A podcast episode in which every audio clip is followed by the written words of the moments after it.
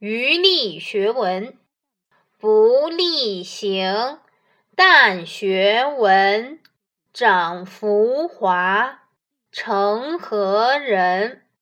余力学文，文是指文艺等有益的学问。